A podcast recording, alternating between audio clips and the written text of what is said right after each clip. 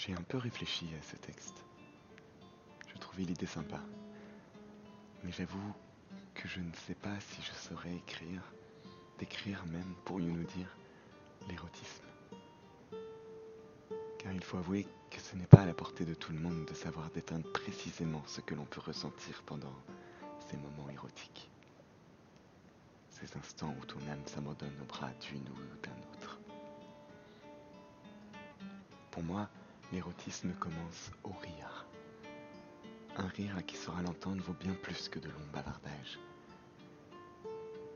J'essaie de me souvenir, mais je crois avoir toujours pensé que les femmes les plus attirantes étaient ces femmes pétillantes, qui rient avec les yeux. Ces grands yeux espiègles qui croquent la vie et te donnent envie de ne jamais arrêter de les regarder. Ces femmes qui, par passion, sous le charme d'un homme, rient à gorge déployée, comme une promesse de s'offrir tout entière à celui qui sait l'arracher de ces moments de doute. Ces rires complices sous la couette, annonciateurs de moments enivrants qui te promettent que c'est pour toujours.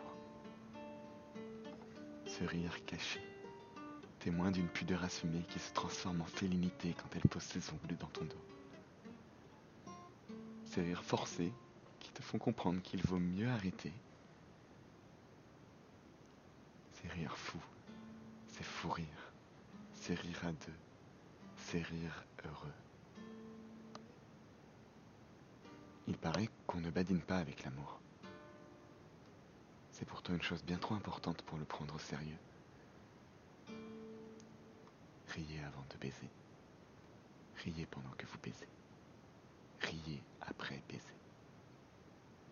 Et la vie sera